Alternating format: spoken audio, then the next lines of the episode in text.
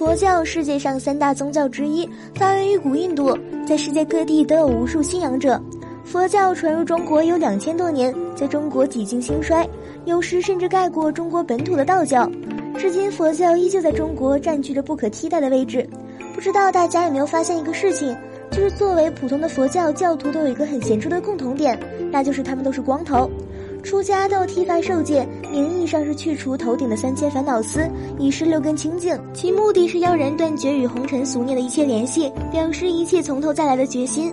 僧人剃秃的习俗起源于佛陀时代，据佛教典籍记载，悉达多王子曾力荐剃发并扬言：“今若须发，愿与一切断除烦恼及习障。”所有佛教徒争相效仿，从此断发立誓成了佛教徒习俗。所以我们后世见到的僧人大多都是光头。只是大家应该都很疑惑，普天之下的僧人和尚都是光头，那为什么我们所了解的佛祖如来却蓄着十分洋气的满头圈状的卷发呢？那不是有违身份吗？其实如来头顶那些圈状的东西并不是头发，而是肉髻。大般若里说过，世尊顶上乌色逆沙，高显周圆，犹如天盖，是三十二。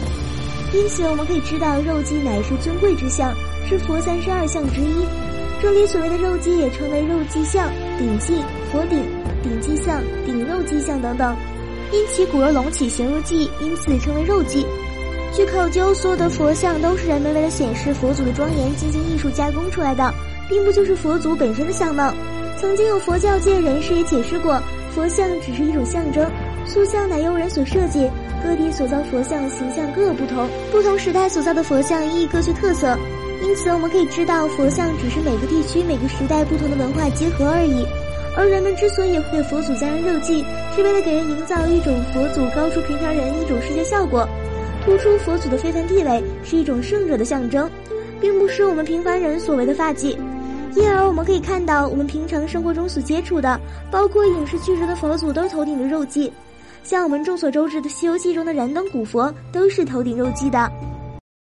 好了，今天的节目就到这里了，我们下期再见。